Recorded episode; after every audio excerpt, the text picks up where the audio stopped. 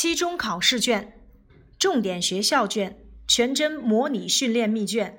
一、听单词，给图片排序。Number one, book, book. Number two, bear, bear. Number three, dog, dog.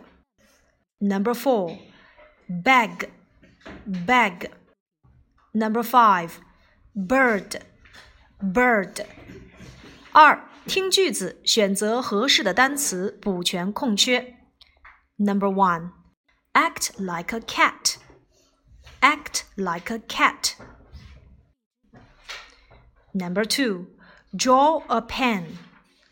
Draw a pen. Number three, close your mouth. Close your mouth. Number four, touch your face. Touch your face.